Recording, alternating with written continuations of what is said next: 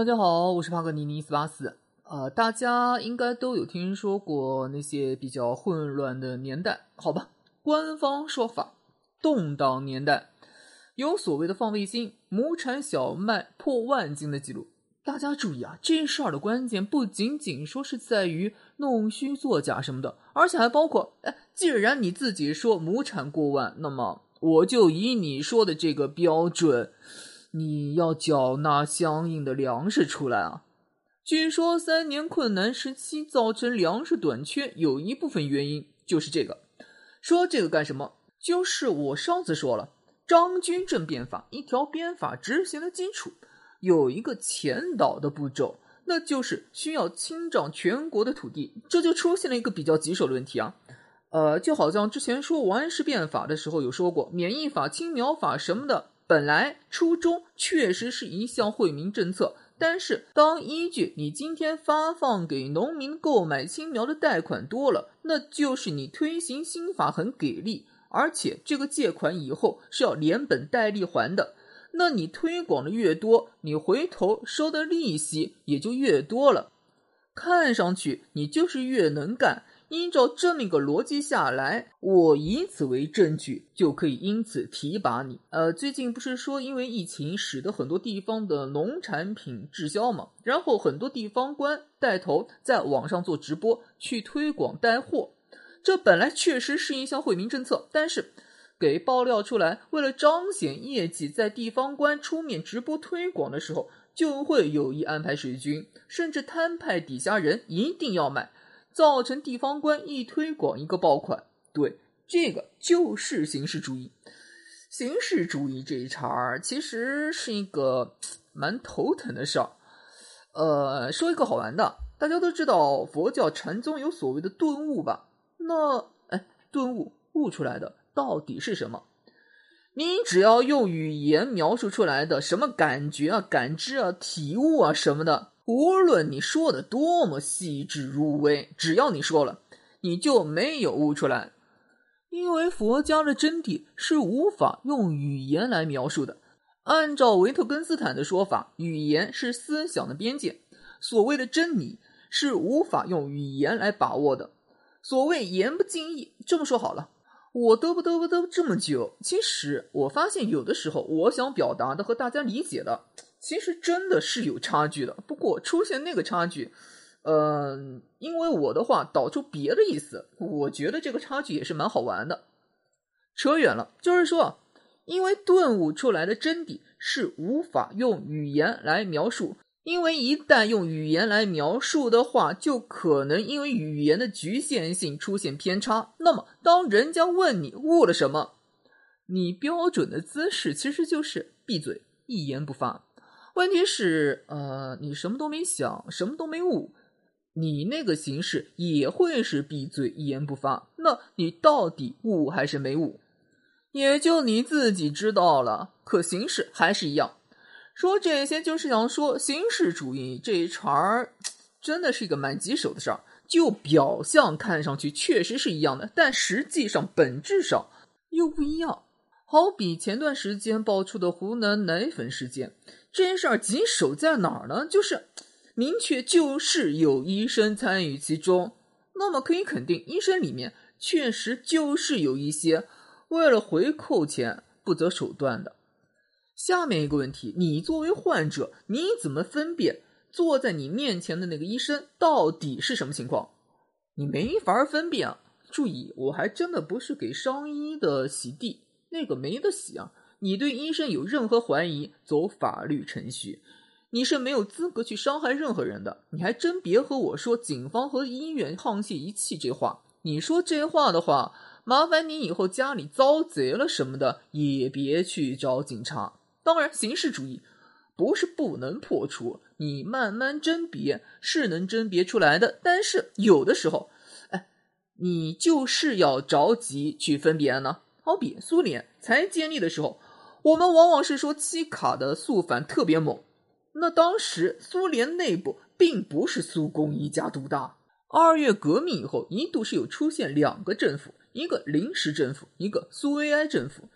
至于苏联境内还有白俄存在，外部还有所谓的十九国干预，呃，我们北洋政府段祺瑞其实也插了一杠子，就是说，在苏联才建立的初期，国内外形势特别严峻。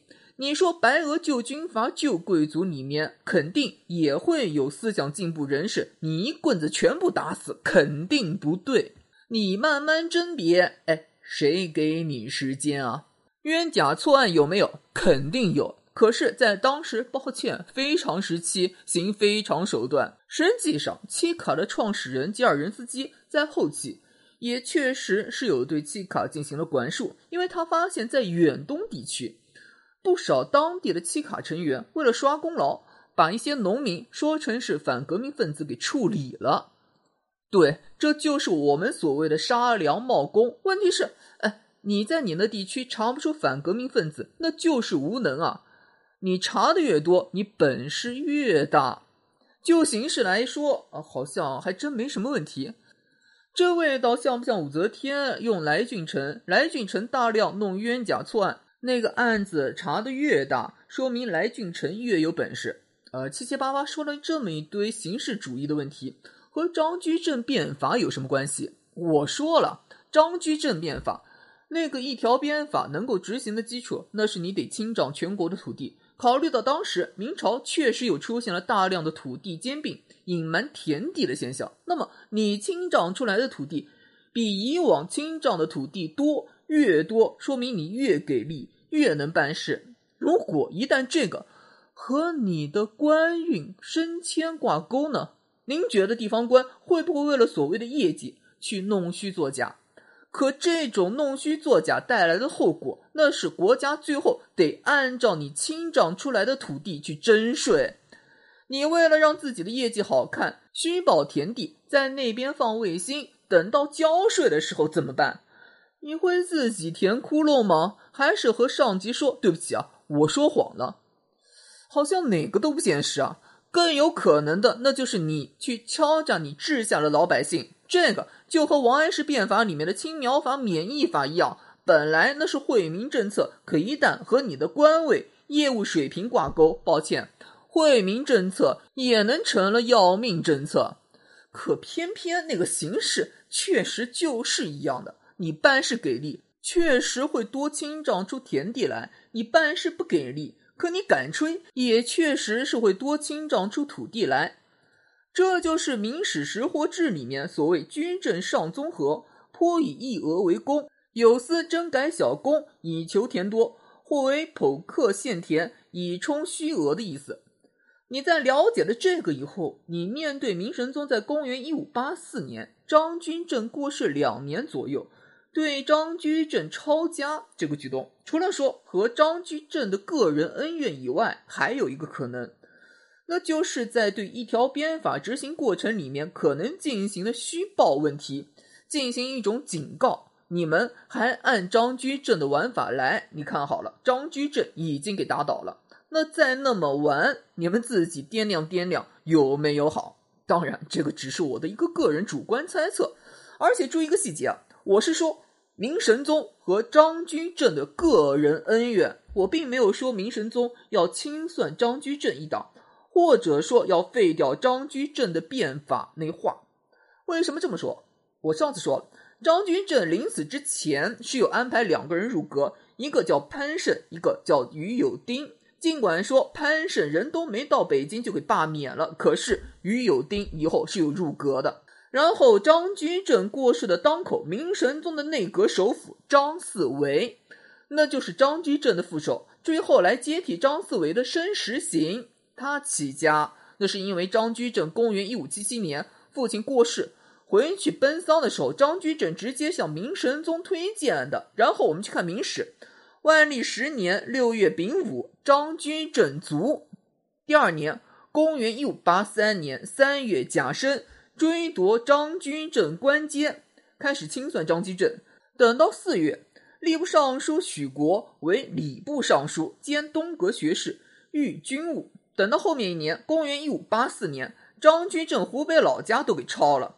八月丙午，榜张居正罪于天下。应该算是清算张居正的高潮了。偏偏就是在这一年十二月甲辰，前礼部侍郎王希爵为礼部尚书兼文渊阁大学士，吏部侍郎王家平兼东阁大学士，遇机务。我们去看那个王希爵是什么情况。王希爵在张居正夺情之争里面，不少官员为了巴结张居正。联名要请张居正回来，但是王希爵拒绝签名。那是不是王希爵和张居正交恶？还真不是。就在张居正死了以后，他自己的门生李直去弹劾当时的首辅申时行，结果王希爵反过头上书弹劾李直，导致李直降了三级。也就是说，王希爵虽然不能说是张居正的人，但是至少不是对立面。另一个王家平呢，在朝廷上下出现倒张浪潮的时候，王家平出面给张居正的后人解脱。那一开始说的许国呢，史书上是有说他与申时行关系很不错，就是说明神宗内阁的大臣都是在清算张居正这个过程里面中立偏张居正，至少是没有打算把这个清算活动扩大化。那考虑到呃内阁。很大程度上是皇帝的秘书内阁的这个态度，会不会是明神宗的态度？这么说好了，如果说明神宗真打算彻底清理张居正，这几个中立的人肯定是进不了内阁的，找几个和张居正有仇的主到内阁就成了，更不会让申时行这个靠张居正提拔起来的主在内阁，甚至还是内阁首辅。而申时行从公元一五八二年以后，在首辅这个位置上一直干到公元一五九一年。由此可见，即便明神宗有清理张居正一党，那也是很克制的。我为什么这么说？看时间，公元一五八二年六月二十日，张居正挂。七月初一，宣府巡抚萧大亨上奏，清账出当地有要交税的田地。六万三千一百顷，三十六亩，均派粮十九万四千九百一十八担，比过去多了三分之一。七月十五，山西巡抚辛应前上奏，山西清账田地清账好了。七月二十四日，浙江巡抚张追颖说，浙江清账好了。八月初三，凤阳巡抚林云乙、按察使姚世管说，江北清账完了。九月初三，河南巡抚者夫说。河南清账完了，以下省略十万字。说人话就是，虽然张居正死了，但是清账全国田地这一茬儿，明神宗还是有条不紊的在推进。考虑到内阁里面至少那是中立分子，也就是说张居正本人这个个体人是给清算了，但是他的变法至少清账全国土地这一茬儿没停下。那么明神宗。对张居正死后，老张家怎么下的狠手，不死不休的那种？呃，首先还是我那话，个人恩怨，明神宗一直给张居正压制，肯定是有怨气的。其次，明神宗安排去抄家的秋顺，虽然明神宗内阁的人是和张居正呃比较中立，但是干抄家这活的刑部右侍郎邱顺，那就是张居正的对头。这两个人有梁子的。邱顺呢，在公元一五六二年上奏说，当时的湖广巡抚方廉贿赂了自己一笔巨款，多少呢？五两。对，就白银五两。因为这个贿赂导致方廉革职。问题是这事儿给张居正认为，这个邱顺哗众取宠。等到明神宗继位，有人推荐邱顺，张居正就是不用，因此这两个人交恶。至于和邱顺一起抄家的，配合邱顺的，那是当时的湖广巡抚任养新。他呢，从公元一五七四年的时候出来当官，然后有一度当过湖北巡抚，也就是张居正老家的一把手。呃，这里面其实是有一个很好玩的地方。明神宗或许是想给邱顺安排一个熟悉当地情况的副手。问题是呢，对任养新来说呢，当时弹劾张居正的奏书里面有这么一句话。咋替湖广一省之职高，半年载于张王二家，就是说湖广地方财富有一半都送到张居正家了。那呃，你任养新就是湖北巡抚啊，后来是湖广巡抚。呃，你和我说一下，湖广省一半财富都送到张居正家的话，你这个当地官员知不知道？是不是你就是和张居正是一伙的？那如果你是任养新，考虑到这一层的话，势必会想把自己给摘干净。那最好的办法就是对张居正家下狠手。类似的心态应该也影响到了直接封门的荆州知府和江陵知县，他们应该是在张居正活着的时候没少巴结，等死了，眼看着风向不对。来人清算了，赶紧用封门的方式来表示切割。我和张居正家绝对不是一伙，要是一伙的话，我怎么可能封门呢？当然，这部分是我猜的。不过，我个人觉得，从人性角度上来说，应该是能说得过去的。接着是一个先入为主的观点，什么呢？在张居正之前，有两个人也给抄家了，一个是严嵩。他家抄家的明细呢，有一本《天水冰山录》，这个明细呢，居然有六万多字。抄家出来的黄金一万三千一百七十一两六钱五分，金器三千一百八十件，重一万一千零三十三两三千一分。以下省略六万字，反正就是很多很多很多。这个呢是严嵩，另一个呢就是眼前的冯保。冯保虽然说是死张居正之后半年。但是冯保是在张居正之前给明神宗抄家的，《明史》里的记录是晋及其家，宝金银百余万，珠宝归义称是。那么，呃，你要是明神宗的话，有这两个人抄家的先例往这儿一放，尤其冯保，那就是张居正的战友。冯保抄家都能抄出那么多东西来，张居正给抄家，那一定能抄出更多东西来。有这个先入为主的印象，算是人之常情。问题是一开始刑部查抄张居正在北京的家产，房产价值一万六百七十两，黄金两千四百多两，银十万七千七百多两，金器三千七百一十多两。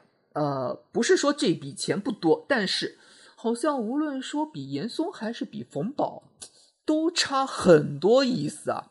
这钱根本不是一个数量级的。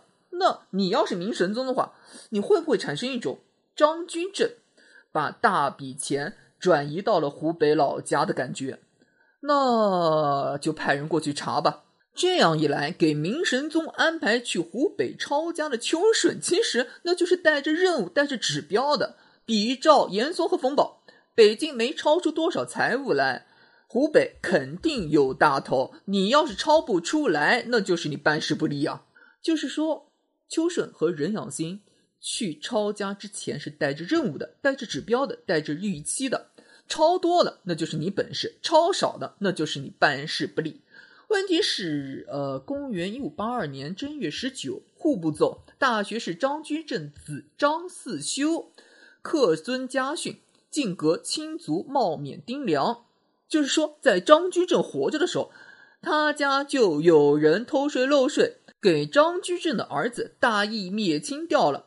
说这个就是想说，从这个记录上来看，呃，张居正肯定不会是两袖清风，但是说他贪污了多少多少多少，好像还不至于，差点意思。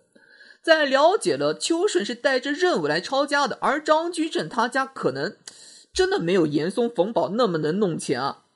那那个指标那个任务，呃，偏偏是按照严嵩冯保来的。等到邱顺查抄了半天，查出黄金万两，白金十余万两，都没张居正在北京的财产多啊。邱顺根本交不了差，明神宗更是派了宦官过来检查，邱顺压力顿时山大，然后就出现了非常手段，刑讯逼供。你们把财产藏哪儿了？不可能就这么一点。这个呢，就好像大衣哥，他的那些邻居都说他赚了几辈子花不完的钱，呃，到底多少？其实他们也不知道，纯粹就是想象罢了。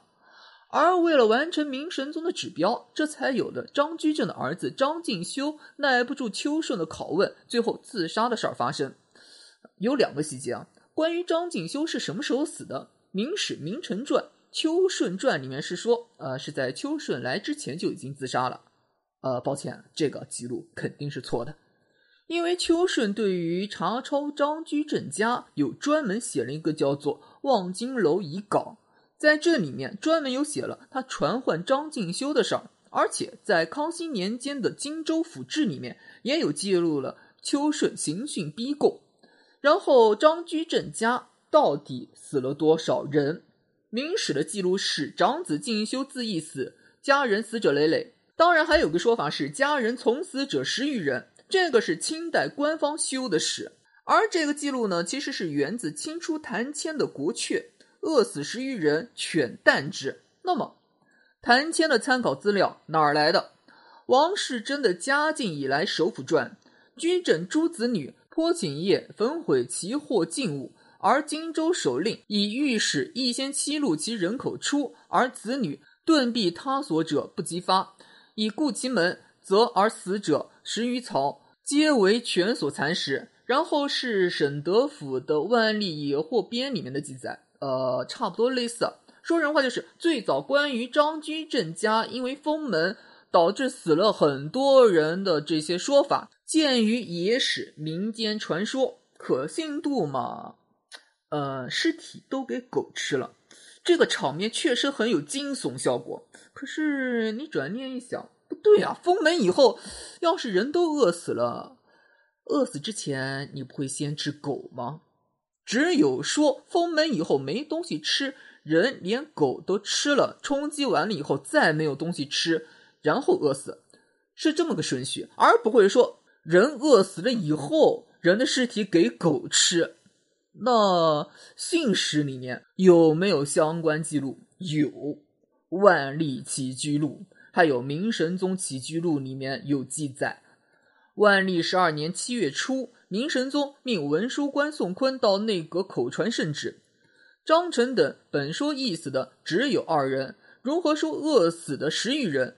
着处置查问，钦此。申时行回答说：“臣等前日因见朱大臣书内。”曾有此言，以上试问，云是湖广伏案陈差传说。等到明神宗和工科给事中杨云阳对峙的时候，你说饿死十一人，你是从哪儿听来的？杨云阳说是为风闻所误，也就是说张居正死后给抄家，家里死了多少多少人，到底多少？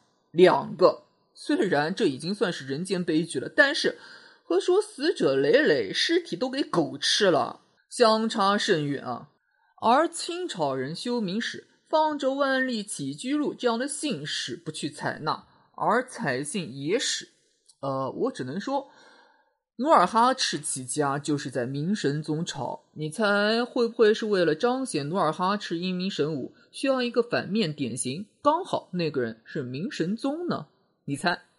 七七八八说这么多，主要是想说。明神宗在张居正死了以后，其实用的还是张居正的人，至少和张居正没有太大梁子的人，对张居正一党没有彻底清算，要不也不会用申时行当十年左右的首辅。至于对张居正本人的清算，有个人恩怨因素，具体落地办事人员的因素，先入为主的因素，以为能超出多少钱。可并没有那么多，为了自己的想象，进而严刑拷打，酿成惨剧。实际上，随着张敬修的自杀，让抄家活动一度中断。可明神宗最终还是不甘心，分明严嵩和冯保抄家抄出那么多，怎么可能张居正就这点家当？这才有公元一五八四年七月初九，秋顺离开荆州，等到八月十七，秋顺又回来继续追缴张居正的家产。呃，之前已经超过了，可能张居正的家人在秋顺没来之前把财产就转移了呢？转移到哪儿呢？所有和张居正可能有关的都有嫌疑。对这个本来针对张居正抄家的行动，最后形成了一场对湖广老百姓的盘剥。乾隆江陵县志辅佐御传的记录是：江陵末乡人朱磊无一。康熙朝的荆州府志说，邱顺旁遮荆诸大姓。周神凯的楚宝的记录是，荆楚之间骚然逐疾。谭谦的国阙说，流毒三楚，蔓延数年。古印泰的明史记事本末说，逐吏颇多，金川骚动。说人话就是，张居正在明神宗脑子里就是一定很有钱，可抄家没抄出多少来，那就是你秋顺抄家不给力，你自己想办法把可能转移的财富给弄出来。秋顺就把这个事儿转嫁给了湖北老百姓。你有什么证据说他们的钱是张居正家人转移给他的？莫须有，或许有这种可能。虽然我不能证明一定有，可你也不能证明一定没啊。对，史书上说张居正抄家抄出多少多少钱，就是这么给弄出来的。悄悄说点不好的，严嵩抄家抄出多少钱，其实也有类似的套路。这个呢，就像考验人性。那话不是说了吗？人性啊，是经不住考验的。为什么？你考验别人的人性时，其实默认的就是那个人的人性不怎么样。呃，如果考验出那个人性其实蛮好的呢，你会觉得一定是我考验的不够，诱惑不够，那我就加大力度。等人家真中招了，你一拍大腿，我就说他人性不行啊。好比宁静的那个采访，金钱和剧本，你会选哪个？